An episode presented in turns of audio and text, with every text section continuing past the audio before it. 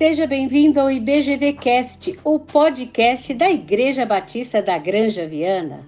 Eu sou Dora Bomilca de Andrade e hoje quero continuar a série Um Salvador da Pátria. E vamos falar hoje sobre clamor e proclamação do Evangelho.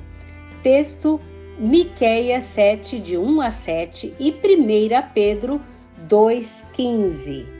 Vou repetir, Miqueias 7, de 1 a 7 e 1 Pedro 2,15. Bom, desde pequena eu sempre gostei de assistir aos noticiários na televisão. Eu gostava de me manter informada, eh, de saber o que estava acontecendo e, do meu modo, entendia o porquê do meu pai e os outros adultos falarem mal do governo e da situação do país. Eu cresci ouvindo tais comentários, não importando quem governava o Brasil, em alguns casos a que país se referiam. Tanto é que não só os brasileiros reclamavam e reclamavam, mas gente também, meus familiares que moravam fora do Brasil, entre diversas nações. Bom, este texto de Miqueias, eu vou repetir, Miqueias, Miqueias 7, de 1 a 7, me surpreende pela sua atualidade. Parece que eles estão olhando o que acontece no Brasil hoje. Embora trate da situação de Israel em sua época, podemos infelizmente enxergar muito do Brasil nessa descrição. Governantes que exigem presentes, juízes que aceitam subornos, pessoas que só pensam em fazer o mal, mal aos outros e o bem a si mesmas. E olhamos para toda esta situação e temos a impressão de que não há nada a fazer. Parece que a nossa ação será é, terá um efeito quase nulo diante das coisas horríveis que continuamos a ver e ouvir nos telejornais todos os dias, todas as noites e em época de pandemia, mais ainda. Mas eu creio que podemos tomar duas atitudes.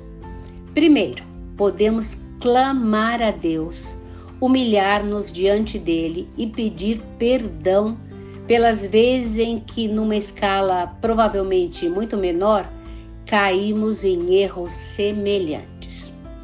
Por exemplo, eh, errando ao não dar a devida atenção ao pobre, e ao necessitado, ou quando temos amizades por interesse na vantagem que o outro pode nos trazer e muitos outros exemplos. Bom, em segundo lugar, podemos proclamar a Deus. A vida de Jesus em nós deve produzir frutos que reflitam nossa decisão por Ele. Pedro diz que nossa prática do bem silenciará os ignorantes. E leia 1 Pedro 2,15. Os corruptos e os injustos sempre existirão.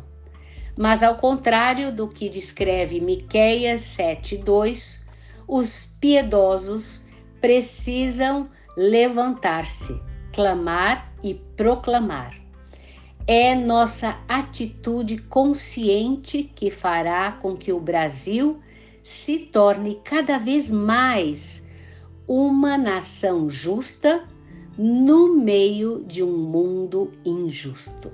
Então, meu querido ouvinte, faça algo por seu país. Clame ao Senhor e proclame o seu evangelho eu quero continuar a fazer é, a nossa, é, o nosso pedido ao Senhor e terminar com esta oração, baseada em 2 Crônicas 7,14. Se o meu povo, que se chama pelo meu nome, se humilhar e orar, e buscar a minha face, e se converter dos seus maus caminhos, então eu ouvirei dos céus, perdoarei os seus pecados e sararei a sua terra. Segunda Crônicas 7:14. Que tal você hoje lembrar do nosso país que tanto precisa de oração e da proclamação do evangelho?